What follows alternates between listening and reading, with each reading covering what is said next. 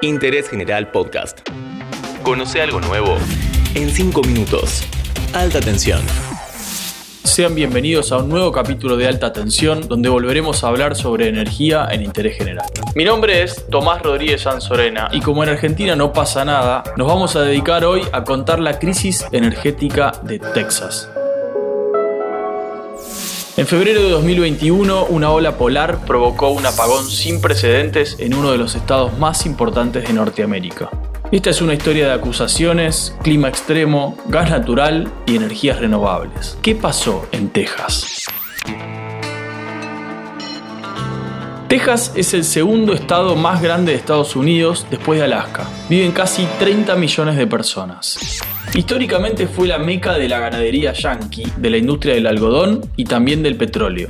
En 1940 era el principal productor de petróleo de Estados Unidos, que a su vez era la máxima potencia petrolera del mundo. En el siglo XXI, Texas volvió a poner al país en la cima de los hidrocarburos con la revolución de los no convencionales. La plataforma del Permian, algo así como la vaca muerta de ellos, explica por qué Estados Unidos es otra vez el mayor productor de petróleo y gas del mundo.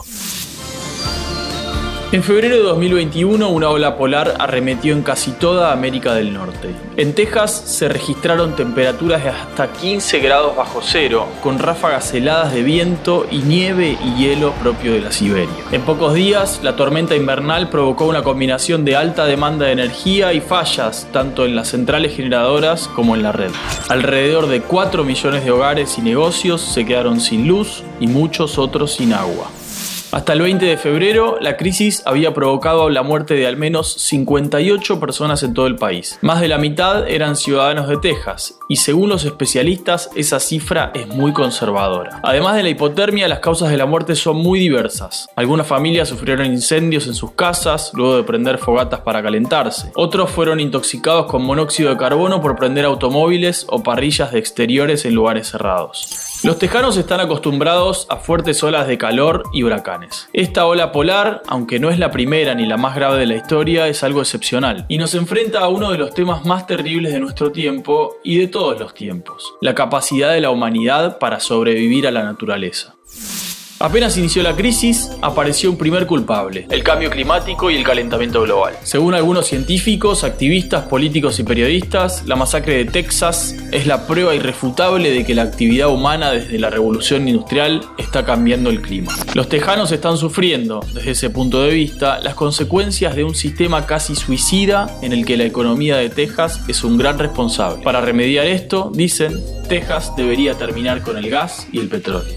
Del otro lado de la grieta, la postura es diametralmente al revés. Sin energía, infraestructura y desarrollo, la humanidad está mucho peor preparada para enfrentar crisis como estas. El gobernador republicano de Texas, Greg Abbott, dijo incluso que la culpa del apagón fue de las energías renovables. Los generadores eólicos y paneles solares efectivamente dejaron de funcionar con el frío, y según algunos especialistas, esa desconexión generó un desbalance mortal en todo el sistema. Pero lo cierto es que nadie esperaba que las renovables funcionaran en esas condiciones. Y las centrales térmicas de gas también fallaron. Incluso falló uno de los cuatro reactores nucleares que tiene Texas, y si por algo se destaca la energía nuclear es por la estabilidad. Ahora los hábiles y capacitados técnicos de nuestra planta se encargan del problema serenamente.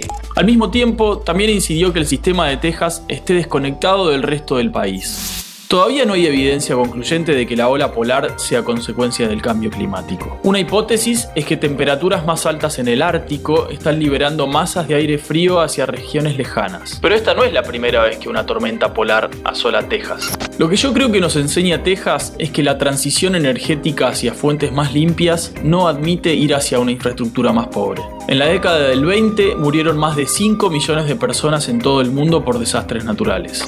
Ese número se redujo a menos de medio millón en la última década. Esto fue posible gracias a obras de infraestructura, avances en la salud y también un suministro cada vez más potente de energía. Si el clima produjo semejantes resultados en Texas, lo que sucede en sociedades más pobres es siempre peor. La transición energética es necesaria, una obligación de nuestra generación. Un sistema energético eficiente, confiable y pagable también. Gracias por escuchar una vez más Alta Tensión, nos encontramos la próxima. Interés General Podcast. Encontrarnos en Spotify, en Instagram y en interésgeneral.com.ar.